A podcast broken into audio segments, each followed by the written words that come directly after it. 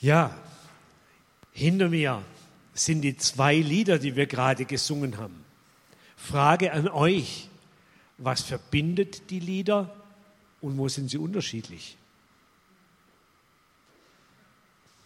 Was verbindet diese beiden Lieder? Genau, das ist von Georg Friedrich Händel. Es war irgendein Musiker, der hat so Klassikmusik gemacht und hat den Soundtrack quasi für beide Lieder geliefert. Okay?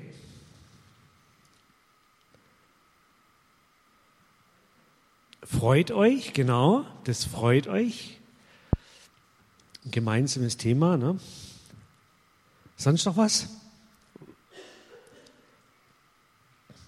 Ja, es sind natürlich beides Advents-, Weihnachtslieder, die wir auch nur in dieser Jahreszeit singen. In beiden Liedern geht es um die Freude über die Geburt Jesu, nur wird es ganz unterschiedlich ausgedrückt. Beide Lieder stammen tatsächlich von Georg Friedrich oder wurden musikalisch dann eben ähm, in Szene gesetzt durch diesen Georg Friedrich Händel. Aber es gibt auch deutliche Unterschiede in den beiden Liedern. Einmal heißt es, Tochter Zion, freue dich. Und das andere Mal, freue dich Welt. Da könnte man doch meinen, es ist irgendwie eine Differenz dazwischen. Wer soll sich denn jetzt freuen? Wer ist eigentlich die Tochter Zion? Kennt ihr die? Zion ist der Berg, auf dem Jerusalem erbaut ist. Und die Tochter Zion, das sind dann wohl die Bewohner von Jerusalem oder das ganze jüdische Volk. Vor übrigens in der Lesung aus Jesaja 40 kam Zion auch vor. Also das jüdische Volk, die Juden sollen sich freuen, weil der Messias da ist. Du Tochter Zion, freue dich sehr, und du Tochter Jerusalem, jauchze, siehe, dein König kommt zu dir, ein Gerechter und ein Helfer, arm und reitet auf einem Esel, auf einem Füllen der Eselin. Das ist ein Text aus dem Propheten Sacharja, Sacharja 9, Vers 9. Und das ist der Bibeltext, der die Inspiration für dieses Lied Tochter Zion gegeben hat. Also, wer soll sich freuen? Die Juden, nicht die Christen. Der König, der da angekündigt wird, ist der König der Juden. Der kommt, um die Juden aus ihrer misslichen Situation zu retten. Er ist nicht der König der Christen und schon gar nicht der König der ganzen Welt. In Freue dich Welt klingt es dann aber ganz anders. Der Herr der Herrlichkeit, der nach des Vaters Rat kommt, der ist der König der Welt der ganzen Welt. Keine Spur mehr vom Sohn Davids, von Jerusalem und Zion. Das ist, wenn man es so sich anguckt und vergleicht, irgendwie spannend. Um was geht es eigentlich an Weihnachten? Wem gehört Weihnachten eigentlich? Für wen ist das Kind in der Krippe eigentlich da? Wer darf an dieses Kind glauben? Wer darf Christ sein? nur Juden oder die ganze Welt? Genau diese Thematik, die uns heute ziemlich fremd ist, die Frage, die ich gerade gestellt habe, habt ihr euch wahrscheinlich noch nie gestellt. Genau diese Thematik liegt hinter dem Predigtext, der für den heutigen Sonntag vorgesehen ist im Kirchenjahr. So viel mal zur thematischen Einstimmung. Jetzt mal, damit ihr wieder wach werdet, ein kleiner Themenwechsel. Musstet ihr schon mal grundlegend umdenken in eurem Leben? Musstet ihr schon mal eure Sicht der Welt zu irgendeinem Thema komplett umstellen? Habt ihr vielleicht früher irgendetwas behauptet, von dem ihr jetzt das Gegenteil vertreten würdet? Ich glaube, wenn man genau nachdenken kann, können viele da was dazu sagen. Früher habe ich das so gesehen, heute sehe ich so, weil, weil irgendwas passiert ist, weil das Leben irgendwas gemacht hat, das mich zum Umdenken gebracht hat.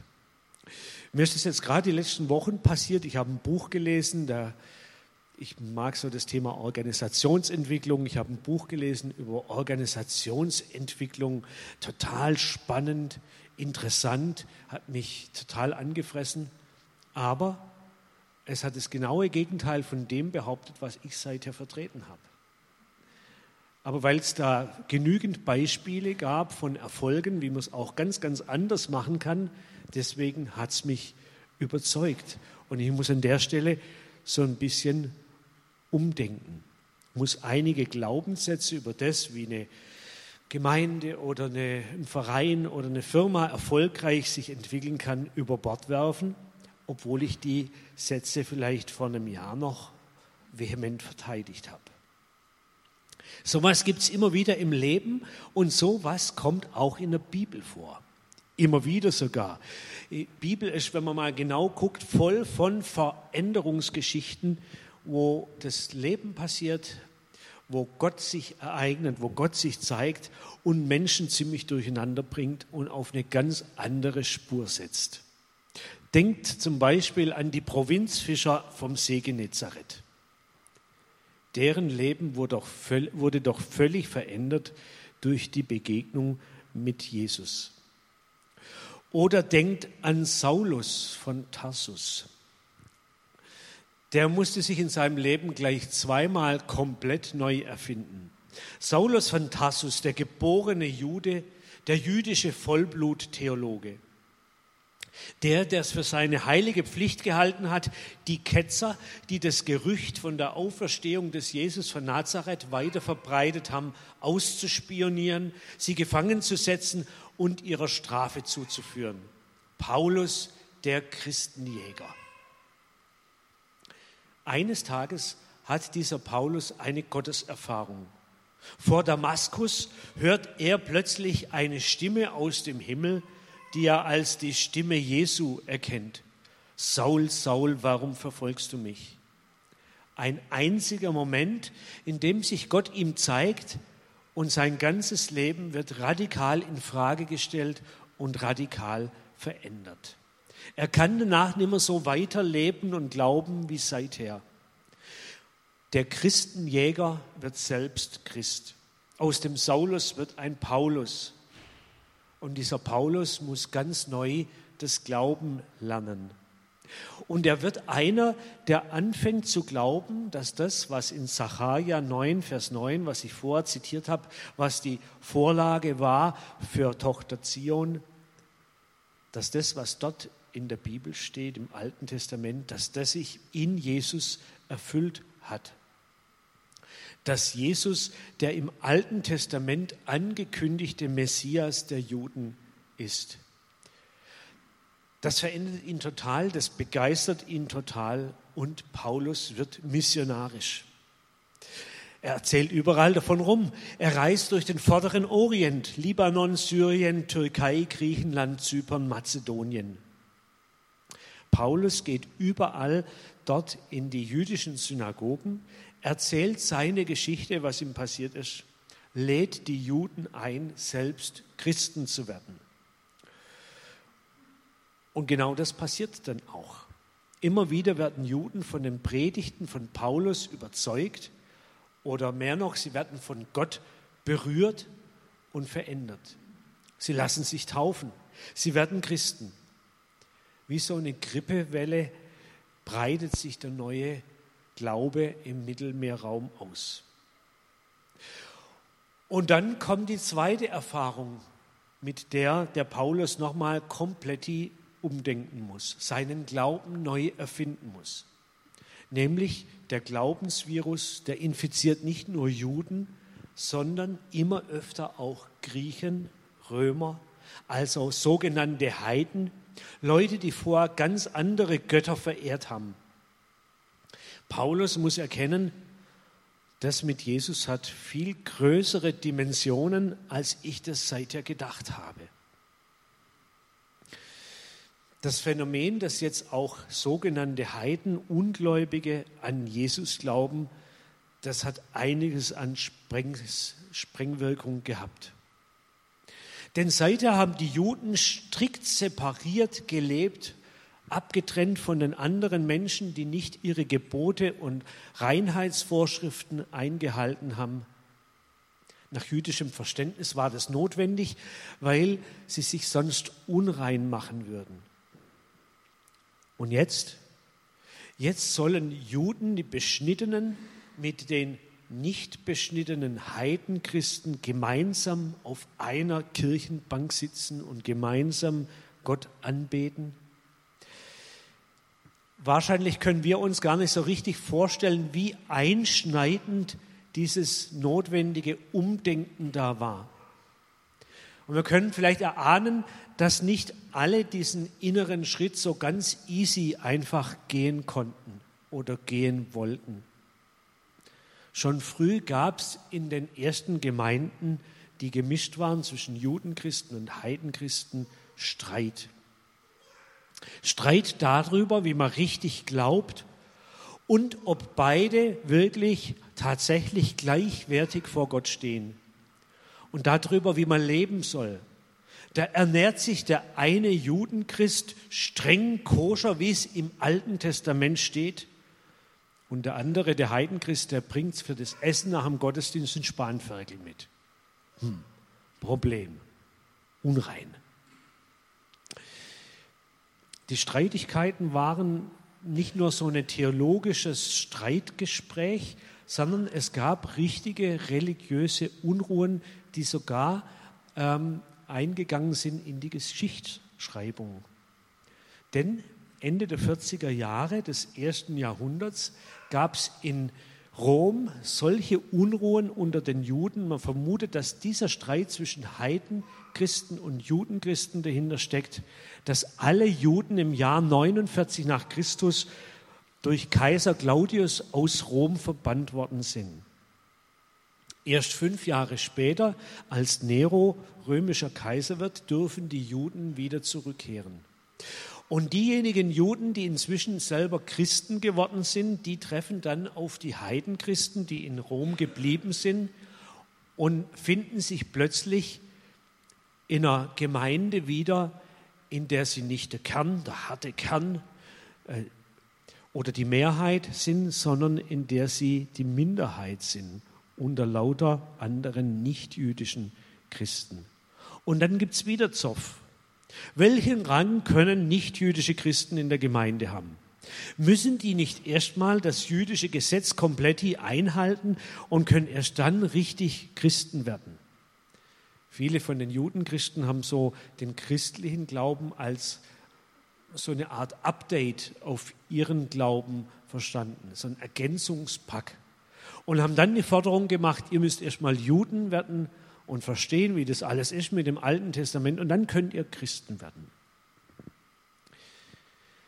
Paulus hat von diesen Streitigkeiten in Rom gehört. Und er, der jüdische Theologe, der all das mit der Bekehrung der Heiden erlebt hat und reflektiert hat und für den plötzlich die altvertrauten Bibelworte der jüdischen Überlieferung in einem ganz neuen christlichen Licht aufscheinen, der will helfen, der will schlichten, er will nach Rom reisen. Aber das zieht sich noch hin und in der Antike war das ja auch nicht so schnell machbar. Und deswegen schreibt er im Frühjahr des Jahres 56 einen hochtheologischen Brief an die Christen in Rom. Und wahrscheinlich hat er da dabei vor allem die jüdischstämmige Minderheit in der Gemeinde vor Augen die will er dafür gewinnen, dass sie sich ganz auf ihre nichtjüdischen Glaubensgeschwister einlassen können. Und jetzt bin ich beim Predigtext.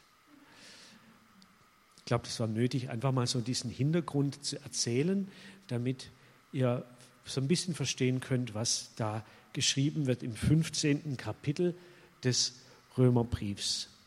Da schreibt der Paulus, alles, was in früherer Zeit dort aufgeschrieben wurde, also in dem Alten Testament, in den heiligen Schriften des Judentums, wurde festgehalten, damit wir daraus lernen. Denn wir sollen die Hoffnung nicht aufgeben. Dabei helfen uns die Ausdauer und die Ermutigung, wie wir sie aus den heiligen Schriften gewinnen können. Diese Ausdauer und diese Ermutigung kommt von Gott. Er gebe auch, dass ihr euch untereinander einig seid, so wie es Christus Jesus angemessen ist. Dann könnt ihr alle miteinander den Gott und Vater unseres Herrn Jesus Christus wie aus einem Munde loben. Daher bitte ich euch, nehmt einander an, so wie Christus euch angenommen hat, damit die Herrlichkeit Gottes noch größer wird. Denn das sage ich, weil Gottes Zusage wahrhaftig gilt, trat Christus in den Dienst der Beschneidung, so wollte Gott das einlösen, was er den Stammvätern versprochen hat. Aber auch die Heiden haben allen Grund, Gott für sein Erbarmen zu loben. Denn in der heiligen Schrift steht, darum will ich dir danken unter den Heiden. Deinen Namen will ich preisen mit einem Lied. An einer anderen Stelle heißt es, freut euch, ihr Heiden, zusammen mit seinem Volk. Und noch einmal an einer anderen Stelle, lobt den Herrn alle Heiden, preist ihn ihr Völker alle. Und schließlich sagt Jesaja, aus der Wurzel Isai wird ein neuer Spross hervorgehen. Er wird sich erheben, um über die Heiden zu herrschen. Und auf ihn werden sie, die Heiden, ihre Hoffnung setzen. Diese Hoffnung kommt von Gott. Er erfülle euch auch in eurem Glauben mit lauter Freude und Frieden. So soll eure Hoffnung über alles Maß hinaus wachsen durch die Kraft des Heiligen Geistes. Ja, auf einer Skala von 1 bis 10, was einfach bis ganz schwierig äh, angeht, ist dieser Text wahrscheinlich eher bei einer höheren Zahl irgendwo. So ein bisschen kryptisch kommt da daher. Ich will ich kann nicht alles erklären, äh, was da drin steht, aber vier Beobachtungen dazu will ich ähm, kommentieren. Das erste, der Paulus will die jüdischen Christen in dieser Gemeinde in Rom überzeugen. Und deswegen, clever wie er ist, argumentiert er mit den heiligen Schriften des Judentums. Er zitiert aus den fünf Büchern Mose, Torah, er zitiert aus den Psalmen und er zitiert aus den Propheten. Hier könnt ihr diese vier Zitate nochmal sehen. An vier Stellen hat er Hinweise darauf gefunden, dass auch Heiden, also Nichtjuden, den jüdischen Gott loben, also an ihn glauben, anerkennen, verehren werden. Das ist insofern spannend, weil diese Bibelstellen ja nicht neu sind. Wahrscheinlich haben die Leute, die Judenchristen, die längst gekannt, schon oft gelesen, aber vielleicht überlesen oder links liegen gelassen oder nicht verstanden, was da stand. Vielleicht konnten sie damit einfach nichts anfangen. Und Paulus selber ist es wahrscheinlich auch so gegangen. Wahrscheinlich hat er diese Bibelworte auch schon in seinem Theologiestudium und in seinem früheren Leben ähm, als Saulus gehört, gelesen. Aber jetzt, nachdem er erlebt hat, dass Heiden Christen werden, jetzt haben diese Bibelworte plötzlich eine andere Bedeutung, einen Sinn, eine Wichtigkeit. Ich glaube, das könnte uns auch passieren. Zum einen passiert es uns bestimmt, dass wir an die Bibel rangehen und leben und, und lesen und glauben mit einem bestimmten Vorverständnis. Und dann vielleicht gar nicht mehr richtig lesen und richtig hinhören. Und es gibt bei uns sicherlich auch Bibelworte, die wir ganz unbeachtet links liegen lassen, weil sie einfach nicht in unsere persönliche Theologie passen. Aber es kann sein, dass durch das, was wir mit Gott erleben, unsere Glaubenssätze wackeln und verändert werden müssen. Die Christen gelten in unserer Gesellschaft ja eher als die Konservativen, die ewig Gestrigen, die sich nicht so schnell bewegen. Aber ich denke, das ist eigentlich falsch. Christsein ist sowas wie eine Reise in ein unbekanntes Land. Und Gott will vielleicht auch in unserer Biografie und in unseren Auffassungen und Weltsicht und unserem Glauben Veränderung reinbringen. Als Christen sollen wir Leute sein, die sich darauf einstellen, dass Gott unser Leben und unsere Meinungen in Frage stellt und vielleicht auf den Kopf stellt, dass er uns zeigt, dass manches vielleicht noch ganz anders ist, als wir seither geglaubt haben. Paulus, der Gelehrte, der Theologe, hat mal gesagt, unser Verständnis von dem, was Gott will, ist nur Stückwerk. Und hier in dem Text hat er am Anfang geschrieben, alles, was in früherer Zeit aufgeschrieben wurde, wurde festgehalten, damit wir daraus lernen. Wir sollen also nicht nur Bibel lesen, um uns selber zu bestätigen, sondern um uns in Frage stellen zu lassen und damit Gott an uns was verändern kann, so dass wir mehr auf die Spur kommen, auf der er uns haben will. Die Judenchristen damals haben die Liebe Gottes zu allen Menschen unterschätzt und sie mussten ihr Herz erweitern lassen. Uns geht es vielleicht genauso. Vielleicht denken wir zu klein von Gott. Im Adventleben heißt vielleicht auch in der Erwartung darauf leben, dass Gott sich mir so zeigt, dass sich mein Denken, Glauben und Leben so verändert, dass es immer mehr in seinem Sinn geschieht. Zweite Beobachtung. In dem Text geht es um Hoffnung. Viermal taucht der Begriff Hoffnung in diesem Text auf. Ich habe mich gefragt, Hoffnung, ähm, welche Hoffnung? Hoffnung worauf eigentlich? Ich glaube, es geht um eine Hoffnung darauf, dass Gott hält, was er verspricht. Paulus hat irgendwann glauben gelernt, dass Jesus der versprochene Retter ist, der in den Propheten angekündigt wurde. Gott hat gehalten, was er versprochen hat. Und Paulus hoffte darauf, dass Gott auch zu seinem Wort steht, 20 Jahre später und in Rom, und dass er dort auch tut, was er versprochen hat, hält, was er verspricht. Und wir heute können auch hoffen, dass Gott sich bitten lässt, dass er handelt, dass er heilsam handelt an uns und in unserer Welt. Wir werden nachher auch Fürbitte halten. Das macht überhaupt gar keinen Sinn, wenn wir nicht damit rechnen, dass Gott dazu steht, er sagt, wenn ihr betet, dann höre ich das und ich helfe euch. Dann ist es nur ein leeres liturgisches Ritual, aber völlig nutzlos.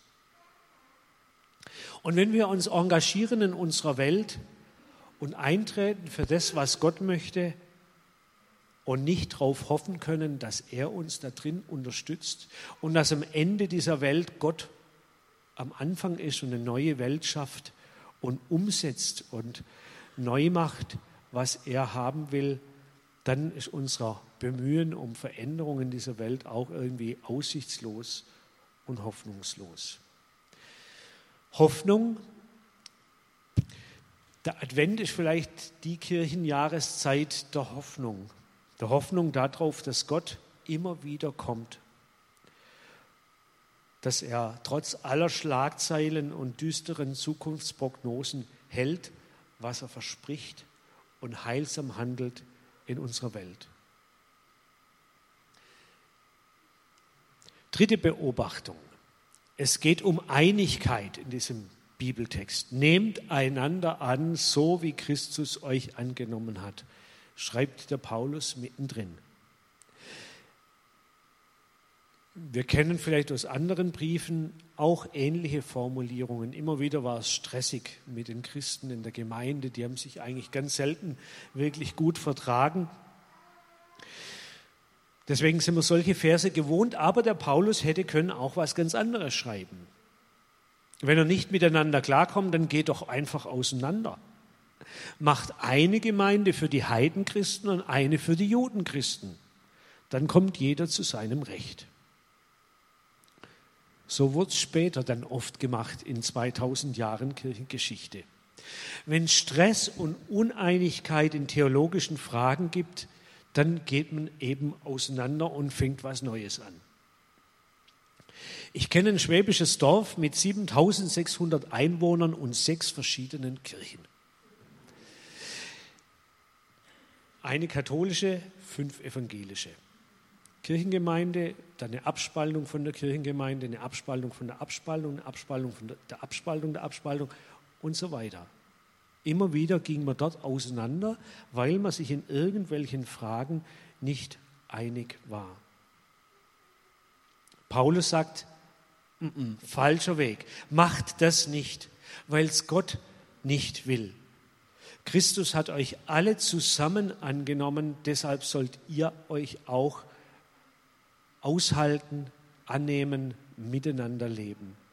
Ihr Heidenchristen und Judenchristen in Rom und ihr katholischen und evangelischen, ihr liberalen und konservativen und missionarischen und diakonischen Christen und charismatischen Christen im schwäbischen Dorf und sonst wo, sucht den Weg zueinander, sucht den Weg miteinander. Paulus schreibt, Gott gebe euch, dass ihr euch untereinander einig seid, so wie es Christus Jesus angemessen ist. Das Ringen umeinander, das Suchen nach dem Verbindenden, das Aushalten von Unterschiedlichkeit muss keinen Spaß machen, macht keinen Spaß. Ist mühsam manchmal, anstrengend und wir brauchen Gottes Hilfe dafür. Aber wo es gelingt, da hat es auch eine Strahlkraft nach außen und da wird Gott geehrt. Vierte und letzte Beobachtung. In diesem Text geht es darum, dass Menschen gemeinsam Gott loben. Es geht um die gemeinsame Verehrung von Gott. Wenn die Leute sich einig sind, dann können alle miteinander den Gott und Vater unseres Herrn Jesus Christus wie aus einem Munde loben. Das macht die Herrlichkeit Gottes noch größer. Wir haben allen Grund, Gott für sein Erbarmen zu loben. Die Heidenchristen und die Judenchristen sollen sich gemeinsam an Gott freuen und ihren Gott loben. Alle Völker sollen seinen Namen preisen. Alles Formulierungen aus diesem Bibeltext. Wie ist es, wenn ich jemanden lobe oder sogar anbete? Dann ist meine Aufmerksamkeit nicht bei mir, sondern bei dem anderen. Dann schaue ich den an dann schaue ich auf den oder die, der oder die mir was Gutes getan hat und dann drücke ich meine Anerkennung dafür aus. Ich rede über das Schöne, das Gute, das Herrliche und vielleicht werde ich selber froh dabei, indem ich mich bedanke für das, was da passiert und, und eben lobe und anbete. Vielleicht steht dabei jemand neben mir, der mir fremd ist und mit dem ich mir, mit dem ich es schwer habe, mit dem ich mir nicht immer einig bin. Aber der hat die gleiche Dankbarkeit. Der singt das gleiche Loblied wie ich. Der oder die verehrt den gleichen Gott. Und im gemeinsamen Loben und Anbeten merken wir, dass wir doch irgendwie zusammengehören. Obwohl uns manches aneinander fremd ist, abstößt, trennt. Und wenn das passiert, dann hat es auch was Adventliches. Dann kommt Gott bei uns und zwischen uns an. Ein guter Grund, jetzt gemeinsam Gott zu loben und zu ehren mit einigen Liedern